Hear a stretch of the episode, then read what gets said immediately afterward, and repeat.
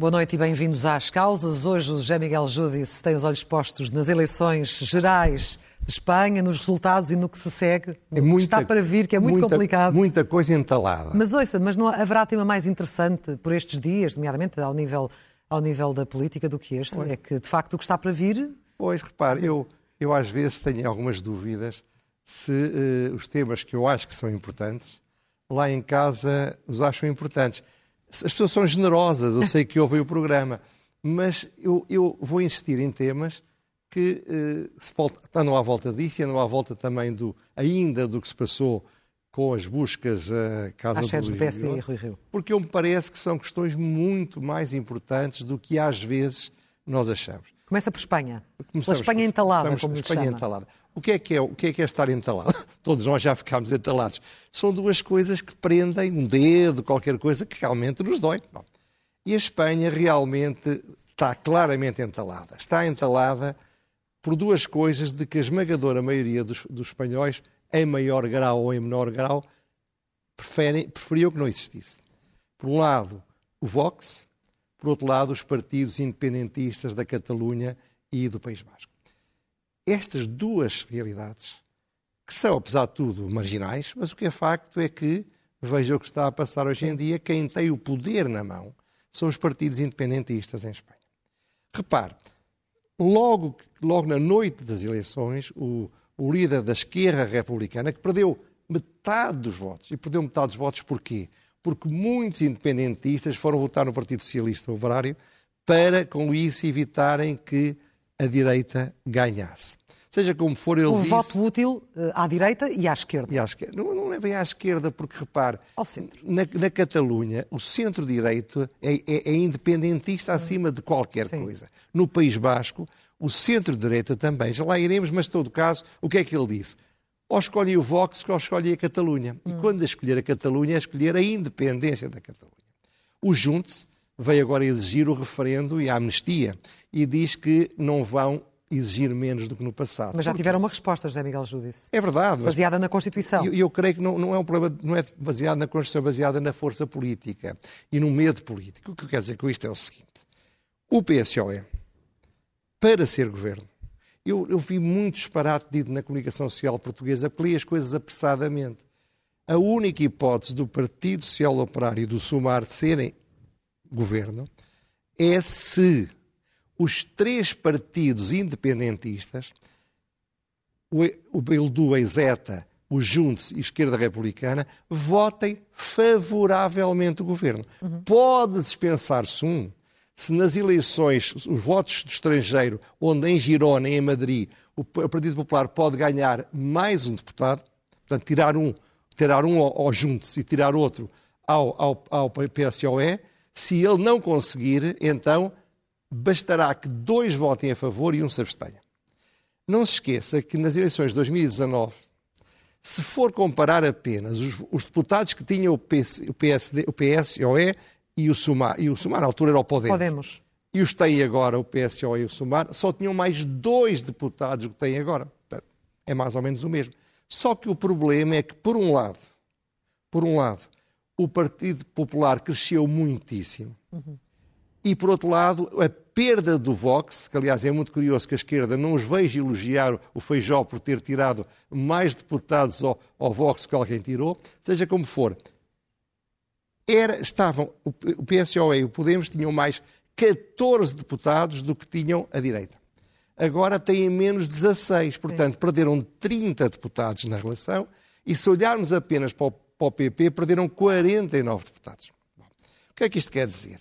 É que a situação se tornou muito mais complicada. As pessoas votaram no domingo passado com medo de um problema.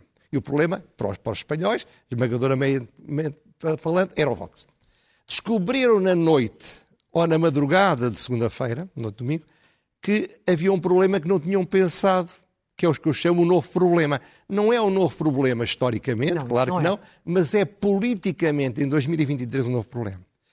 E o que eu acho é que isto se complica porque como o, Bill, o, peço desculpa, como a esquerda republicana perdeu deputados, como o Juntos também perdeu um e talvez perca dois, é inevitável, e como agora não se pede apenas que se abstenham, pede-se que eles votem favoravelmente, o que eles vão exigir é muito. E qual é o problema, como veremos adiante? É? é que os barões regionais do PSOE sabem que tudo o que for cedências no País Basco e na Catalunha tem como resultado que eles, nas províncias deles, perdem eleições a seguir.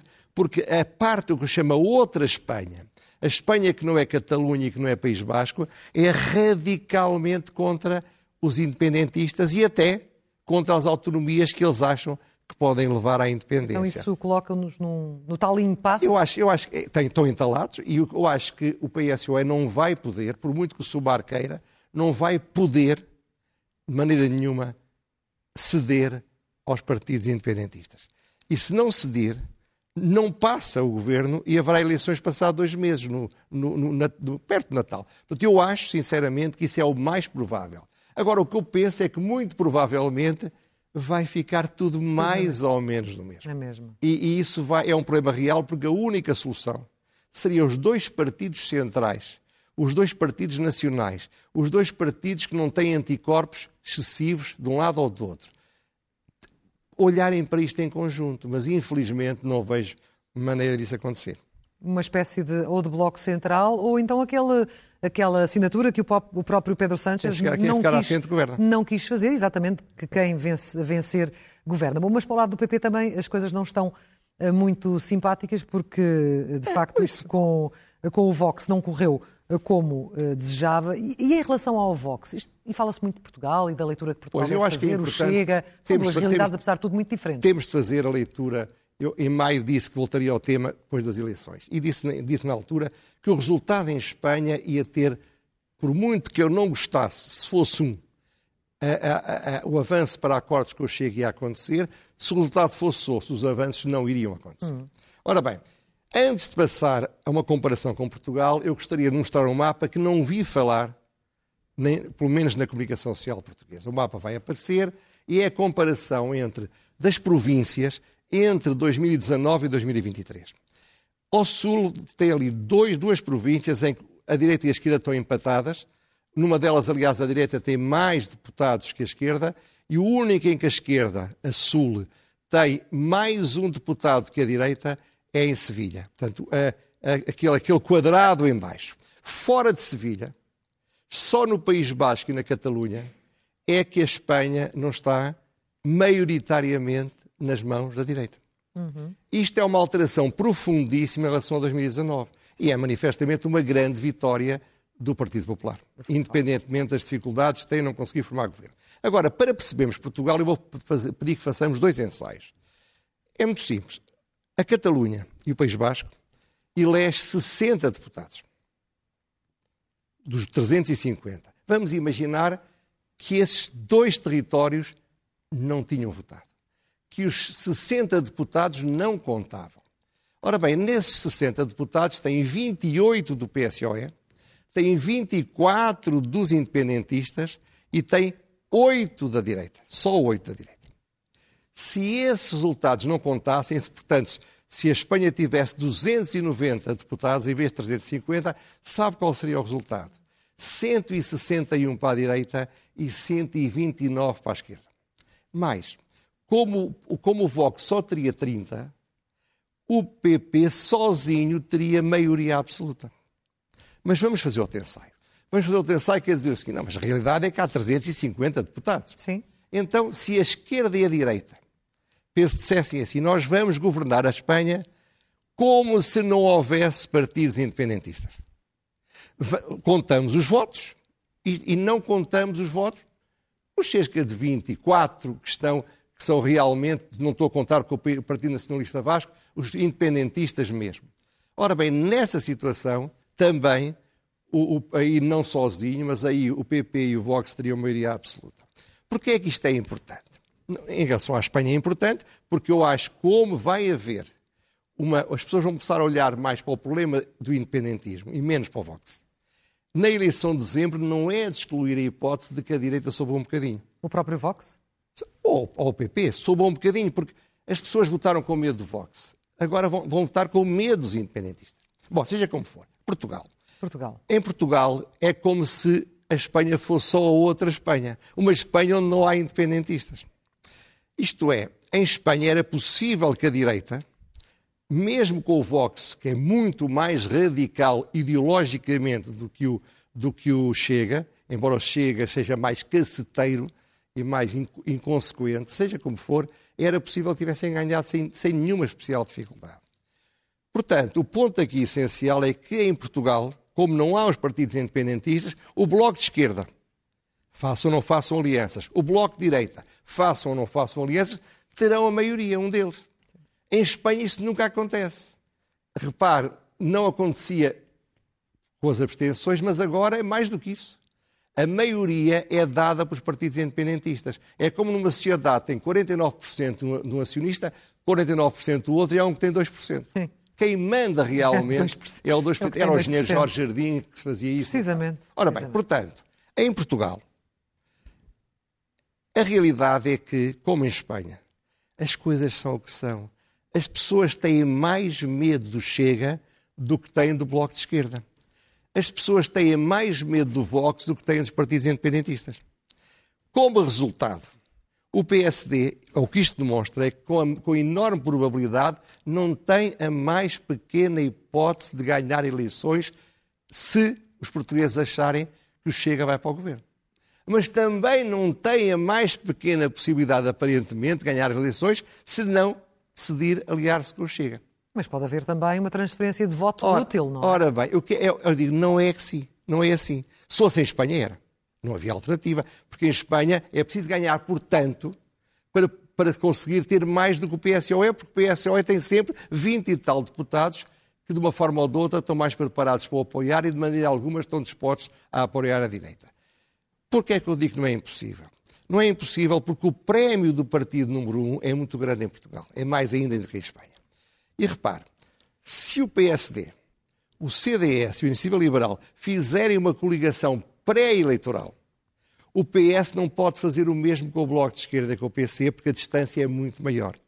Ora, olhando para a última sondagem do público, em que o PS está ligeiramente acima do PSD, 33, 32, mas se houver um, uma coligação destes três partidos, onde os anticorpos não existem, Apesar de tudo, o Iniciativa Liberal quer afirmar-se durante mais algum tempo não estou a dizer que não, estou, não, estou a dizer, não, não, estou a prever o que vai acontecer, estou apenas a dizer que era possível, ou é possível, porque então teriam cerca de 41%, comparável com 32%. Portanto, era perfeitamente possível que o, a direita moderada tivesse mais deputados que a esquerda. Basta isso, porque o Chega nunca poderia deitar abaixo o governo do, do, da direita para levar para lá o governo de esquerda, deitá-lo abaixo a seguir, e depois a seguir, na eleição que seguisse, iria evidentemente ser penalizado.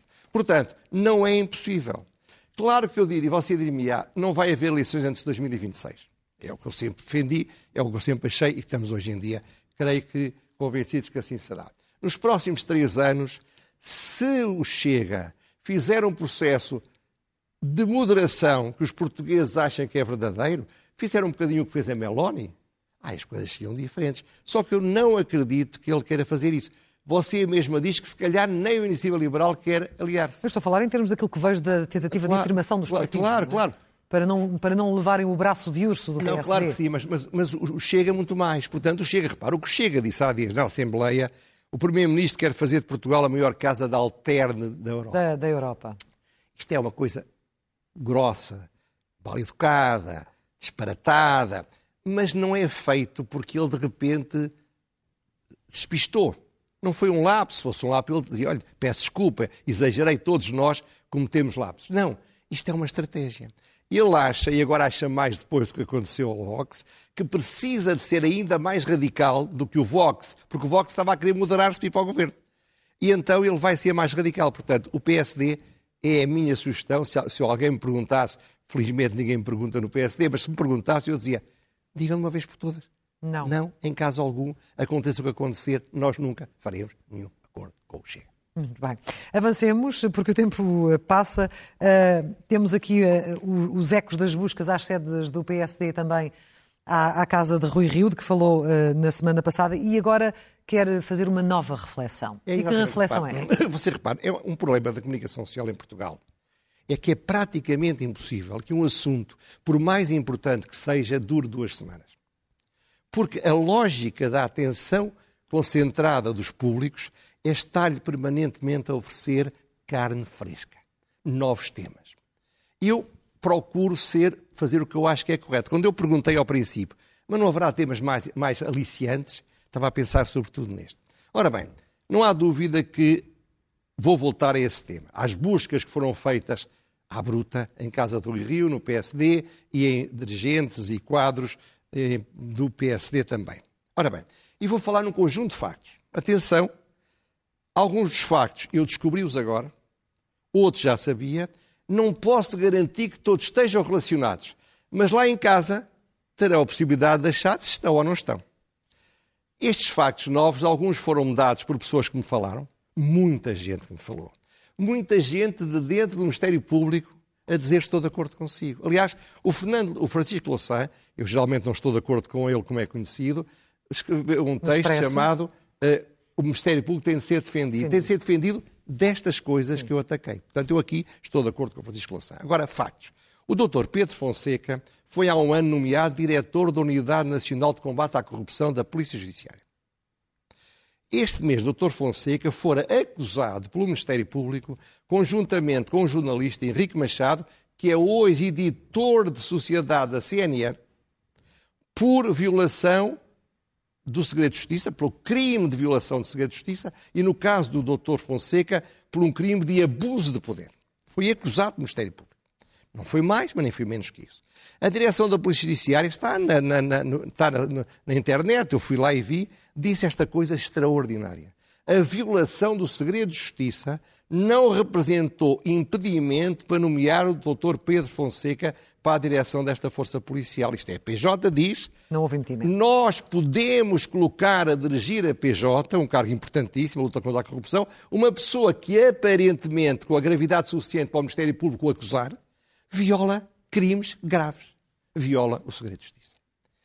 O Jornal Notícias revelou, e o Sol também, que um dia antes das buscas à casa daquele senhor Armando Pereira, um jornalista da TVI lhe telefonou para casa, ou para o telemóvel, a perguntar se ele tinha algum comentário a fazer às buscas que só aconteceram no dia seguinte. Isto é, o jornal foi avisado provavelmente na véspera e um jornalista mais atrevido ou mais independente, ou mais distraído, pensou ou agiu como se já tivessem ocorrido. Também foi, foi confirmado que a magistrada do Ministério Público validou as buscas as, eh, ao Rio Rio, é muito inexperiente, e terá aceito sem titubear, sem sequer refletir, aquilo que a PJ lhe disse que eram os meios que seriam necessários para mobilizar. Dentro de uma teoria que quem define os meios é a PJ e que o Ministério Público não tem nada de se meter nisso. Outro ponto. Em novembro de 2020, foi aprovada uma diretiva da Procuradora-Geral da República, a Diretiva 4 2020, a ir à internet a pôr 4 2020 Procuradoria e verá o que é que lá está, é que é uma diretiva que, aliás, foi aprovada por unanimidade pelo Conselho Consultivo do Ministério Público, segundo, para definir como é que funciona o processo, os poderes hierárquicos no processo penal. Como é que deve estar organizada a estrutura do Ministério Público dentro de uma lógica de hierarquia, como eu falei na semana como, passada. Como falou na semana passada, sim. Ora bem, o Ministério, a Sindicato dos Magistrados do Ministério Público fez um comunicado violentíssimo em, em, em, em janeiro, peço desculpa, em novembro, julgo que vale a pena irem à internet e lerem. Só chegar ao ponto de dizer que é o fim da independência do Ministério Público, é o fim da autonomia, esta diretiva. E apresentou um processo em tribunal para anular por ilegalidade esta diretiva. Extraordinariamente, o Tribunal há dois anos e meio que está para decidir. Ainda não. E por isso, aparentemente, há dois anos e meio, esta diretiva não está em vigor. Atenção, o que é que esta diretiva diz? Eu não tenho tempo agora para ler, vai estar essencial, no expresso, no expresso terá, terá o que interessa. É preciso, será preciso, em certas situações, que seja, seja dado obrigatória comunicação ao imediato superior hierárquico. E caso, os casos em questão, muitos deles encaixam com uma luva nisto. Foi contra esta obrigatoriedade de o fazer que o, que o sindicato se revoltou. Ora bem, dito isto, eu volto a dizer que isto é grave, para mim é muito grave. Claro que se poderá dizer, mas se ninguém me entrar pela casa dentro, 50 pessoas, que é que isso me interessa? Interessa, porque os direitos fundamentais nós só lhes damos valor quando os perdermos. E, já, e devíamos lembrar que já não tivemos e não foi há tantas décadas. O que é que eu proponho e volto a referir? Primeiro, a revisão das normas legais da diretiva para que não haja a mais pequena dúvida que o Ministério Público é uma, é uma, uma magistratura hierarquizada. Segundo, que a PJ seja retirada da esfera do governo, é uma luta que eu defendo há, há dezenas de anos, para que tenha subordinação funcional e, e não só operacional ao Ministério Público. Para Isso não haja... pode paralisar de alguma forma? Porque não pode haver, não se pode obedecer a dois senhores. É, é, muito, há muita gente que tem dúvidas sobre se na Polícia Judiciária não se fazem alguns fretes ao governo. Reparem, não estou a dizer que foi o que se passou, mas pessoas muito responsáveis disseram esta busca ao Rio Rio aconteceu na semana em que mais convinha ao governo que acontecesse. Ora, a, a, o poder do governo nas carreiras da Polícia Judiciária é muito maior, é muito grande, é muito maior que no Ministério Público. Portanto, eu defendo isto há muitos anos, defendo isto com todos os governos e não apenas com este.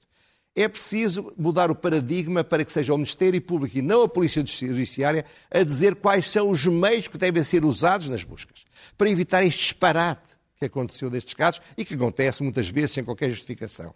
É preciso que haja prazos perentórios para o inquérito. Ao fim desse prazo, três hipóteses. Ou, ou, ou constituem arguídos, ou arquivam o inquérito, ou o inquérito fica a aguardar a melhor prova, para de uma vez por todas não andarem sete anos a fazerem inquéritos com as pessoas devassadas e destruídas na sua vida pessoal e política, porque aparecem recorrentemente nos jornais pessoas a dizer que eles estão a ser objetos de investigação. E criar normas para luta eficaz contra a violação do segredo de justiça, entre as quais aumentar a, a, medida da pena e considerar que, se se provar que algum funcionário público da área da investigação violou o segredo de justiça, deva ser demitido da função pública porque só assim é que se pode acabar com estes abusos. Você diria-me, ah, isto vai acontecer? Penso que não. Penso que não, infelizmente, porque há pouca coragem no mundo político. O amigo meu, com quem eu falei sobre isto, dizia, tu és louco, pá. Tu tens, vais ter a polícia judiciária à perna. Ora bem, eu não tenho medo, mas se fosse político, se calhar tinha. Portanto, o que eu quero dizer com isto é o seguinte, a esperança é a última coisa a morrer. Deus queira que eles tenham juízo. Ora bem, vamos uh, avançar porque já estamos quase no final do tempo e vamos para o elogio.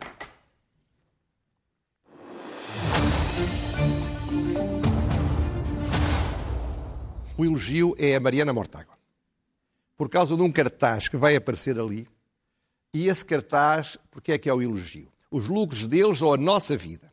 É porque este cartaz exprime aquilo que eu já defendi aqui a acontecer, uma radicalização maior do Bloco de Esquerda, a entrada a pé juntos no populismo, o regresso à, à teoria do ódio de classe, a ideia da despersonalização dos empresários, cortar-lhe a cara à meia, e mais do que isso, a teoria revolucionária do século XIX, e já no século XX não se pensava assim, que os lucros são roubos feitos aos trabalhadores e que os lucros matam os trabalhadores. Isto é voltar, é o regresso, não é um progresso. Mas merece o elogio pela sua coragem e pela sua clareza. Não é muito o discurso tanto do Bloco como do próprio Partido Comunista? Não a este ponto. Não, a este, ponto? Não a este ponto. Acho Acha que, que está diferente? Isto é, isto é uma radical da era Catarina Martins? A, a, era mais moderada. eu sempre pensei isso. A imagética tem um valor muito maior do que as palavras.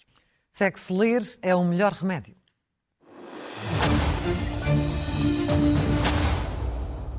Temos pouco tempo. Dois livros universitários, muitas vezes, infelizmente, são esquecidos um de Filipe Amparo, Teoria Política do Winston Churchill, sobre a sua coerência nas mudanças, e outro, Manuel Braga da Cruz, A Democracia e o Estado, o Estado em Portugal, um plano de reforma.